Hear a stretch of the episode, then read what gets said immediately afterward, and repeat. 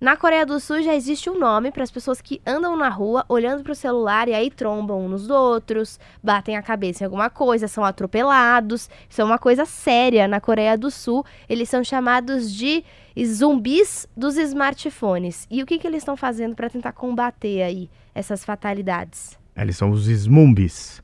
E são muitos porque o índice de atropelamento de pedestres na Coreia do Sul é o maior no mundo desenvolvido.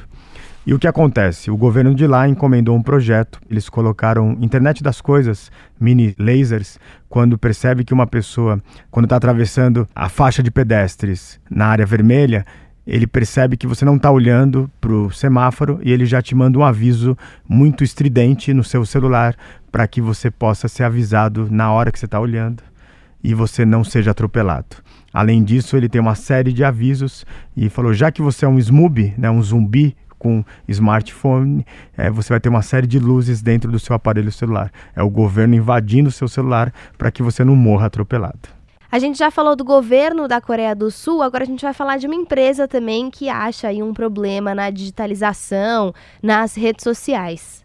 Uma empresa de cosméticos britânica, que está no mundo inteiro, ela tomou uma decisão que está sendo seguida por várias empresas por enquanto será apenas na Grã-Bretanha, mas ela resolveu sair de todas as mídias sociais, porque ela disse que os algoritmos fazem com que ela não tenha uma conversa realmente é, transparente e, próxima com seus fãs, com seus, é, enfim, consumidores, e que esse mundo agora está mais afastando do que trazendo os seus, seus, os seus clientes de perto e aí ela vai investir em outras formas, como trazer as pessoas é, para eventos em praças, nas lojas, enfim. É o que nós chamamos há alguns anos atrás do, do physical e do O2O, do online dentro do offline e vice-versa.